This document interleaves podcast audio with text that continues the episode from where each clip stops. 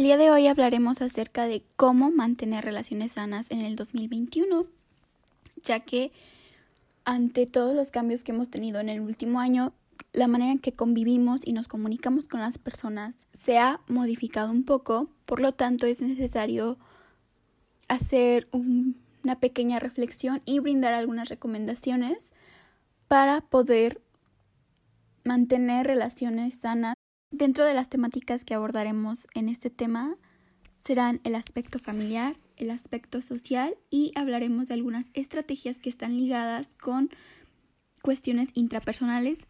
Primero que nada, comenzaremos con el aspecto familiar, ya que ante la contingencia sanitaria muchas de las personas nos encontramos conviviendo de una manera más habitual y constante con nuestra familia no solo nos ha llevado a convivir más el estar en casa, sino que también de alguna manera nuestro hogar se ha convertido en nuestra escuela para sus papás, el espacio en el que realizan sus labores de trabajo desde casa. Y bueno, aunado a esto, es importante mencionar que también se siguen llevando a cabo las funciones que ya tenía el hogar, ¿no? Como ese espacio de reposo y que nos brinda protección y seguridad. Comunicación, comunicación y más comunicación.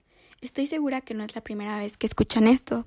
Sin embargo, consideramos importante comenzar con esto, ya que la comunicación es la base de todo. Algunos tips para esto es que hablen las cosas, que sean honestos y abiertos de cómo es que cada uno se está sintiendo, ya que al haber cambios en nuestras vidas, el hecho de poder compartirlo de una manera honesta, sin miedo a sentirnos juzgados, será una parte muy importante para poder crear este ambiente de confianza. Por otro lado, el mantener la calma nos ayudará a pensar mejor las cosas y, lejos de causar un conflicto, llegar a una negociación. También es muy importante que cuando cada una de las personas que habla dentro de la familia, todos los demás miembros que están escuchando, escuchen de manera atenta y activa.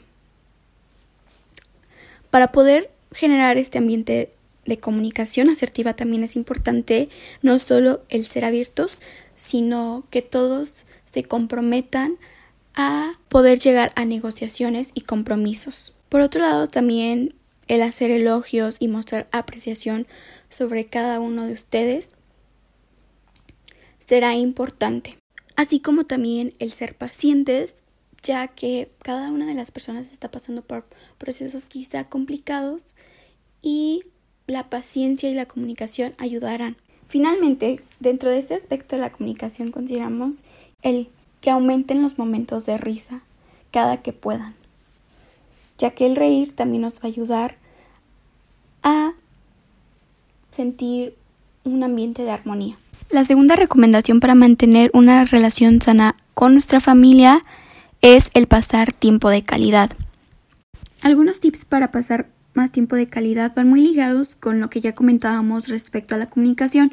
Sin embargo, nos gustaría hacer énfasis en esto, ya que el buscar o compartir tiempo para hablar no solo como familia es importante, sino que también tener estos espacios de conexión con cada uno de los miembros por separado puede ser benéfico, ya que entendemos que dentro de las familias la dinámica familiar puede ser un poco diferente a la dinámica que se genera de manera individual con cada uno de los miembros. Por otro lado, también se recomienda que la familia continúe con las tradiciones que ya tenía, adecuándolas a las medidas sanitarias que se encuentran y bueno, también, ¿por qué no? El crear nuevas, como lo puede ser el designar un día específico para todos hacer hot cakes o eh, alguna receta familiar o mm, ver alguna película, entre otras actividades que pudieran ser recreativas, como jugar algún deporte juntos. La siguiente recomendación es encontrar algo que celebrar cada día o agradecer, como lo puede ser una comida. Aunque parecieran cosas tan, tan sencillas, el crear ese hábito de agradecer o celebrar algo día con día puede ser también un aspecto que nos puede ayudar a nivel familiar el crear este ambiente de, de resiliencia y de optimismo puesto que a pesar de las adversidades también es importante reconocer e identificar aquellas cosas con las cuales nos encontramos agradecidos. Dicho esto, no todo es malo. Muchas investigaciones que se han hecho respecto a la convivencia familiar que se ha tenido en este casi último año han demostrado que cada vez más familias se están comiendo juntas a la misma hora, lo cual definitivamente promueve que se genere un ambiente de comunicación asertiva, ya que comparten más tiempo juntos, por lo que también nosotros recomendamos que en la medida de lo posible puedan compartir comidas juntos cuantas veces se pueda. No vamos a dar como tal una cantidad, ya que entendemos que las agendas de cada una de las personas y de cada una de las familias puede ser muy diferente. Sin embargo, nada más de la comida es importante que se promueva la responsabilidad y la preparación que implica el comer, ¿no? Como el que cada uno de los miembros colabore en realizar algo al momento de cocinar o al momento de poner la mesa. Esas actividades cuando se platican o se comienzan a fomentar pueden llegar a ser muy divertidas, ya que también ayudan a que haya más tiempo de convivencia en el proceso de la elaboración, al momento de la comida y posterior a ello. La tercera recomendación que les tenemos es el que se realicen actividades en conjunto. Hace ratito ya hablábamos un poquito acerca de algunas que se pueden realizar, como el comer. Sin embargo, también creemos importante mencionar algunas otras, como el jugar juegos de mesa, armar rompecabezas,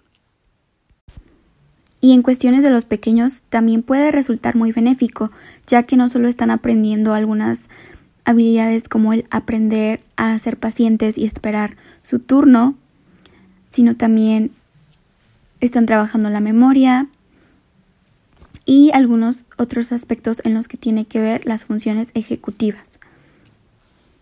De hecho, hablando acerca justamente de los pequeños, resulta que algunas investigaciones están diciendo que uno de los beneficios de el que ellos tengan clases de manera virtual ha sido que ya no estén expuestos al acoso escolar que pudieran llegar a recibir, ya que en ocasiones el acoso escolar puede llegar a ser un factor de riesgo y el hecho de que se encuentren ahorita en casa, tomando en cuenta que en casa se promueva el que haya una comunicación asertiva y que haya un ambiente de confianza, esto ayudará a que los niños construyan su autoconcepto, su autoestima y tengan más confianza en sí mismos. Ok, continuamos con las otras actividades que se pueden realizar como familia.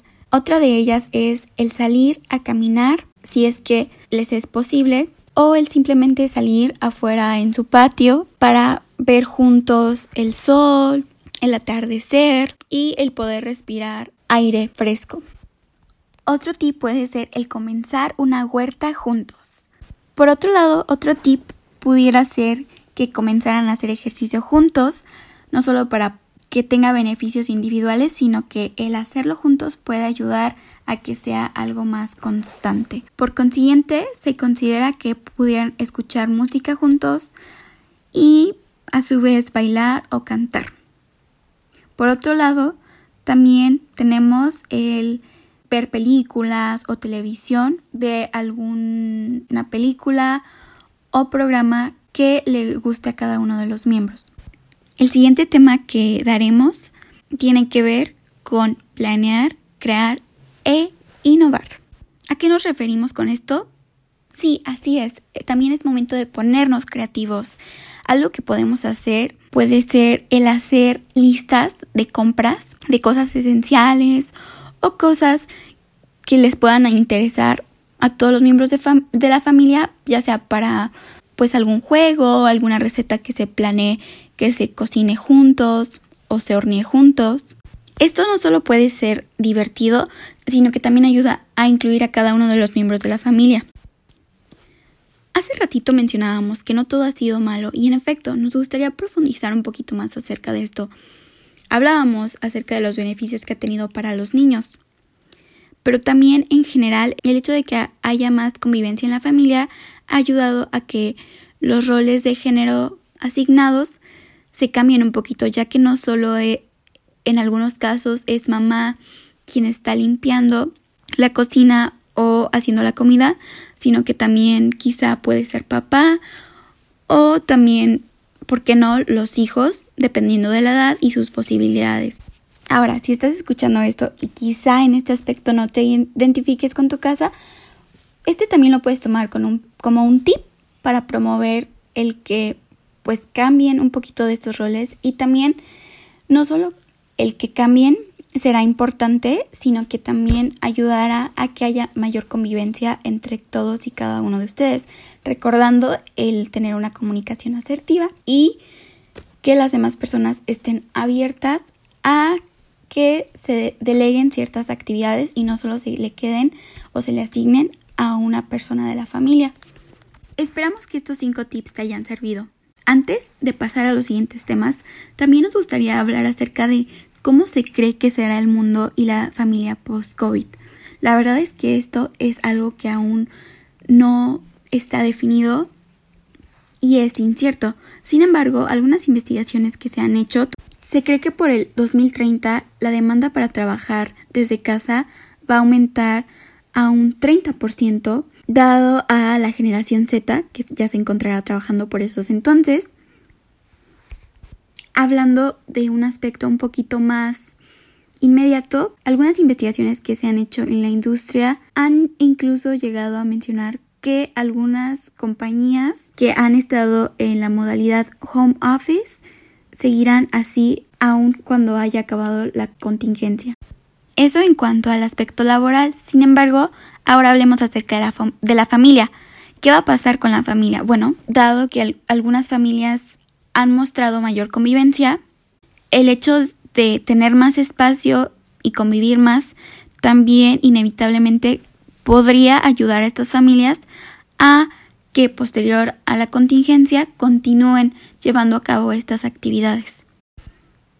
Ok, por otro lado, nos gustaría hablar acerca de otro aspecto que consideramos importante, ¿Qué pasa si no me identifico con ninguno de estos aspectos y el ambiente en mi familia se ha vuelto un poco difícil? Primero que nada es importante que te acerques a otras personas, ya que aunque algunos, algunas investigaciones comprueban que algunas familias mm, se han unido más, también hay otros estudios o investigaciones que nos comentan que la violencia intrafamiliar ha aumentado. Por lo tanto, si este es tu caso y te identificas, acércate con otras personas que te pueden ayudar en esta situación, no solo para asistirte a ti, orientarte a ti, sino también orientar a tu familia. No olvides que para orientarte a ti, dentro de la escuela tenemos el Departamento de Orientación Psicológica y estamos a un mensaje de ti.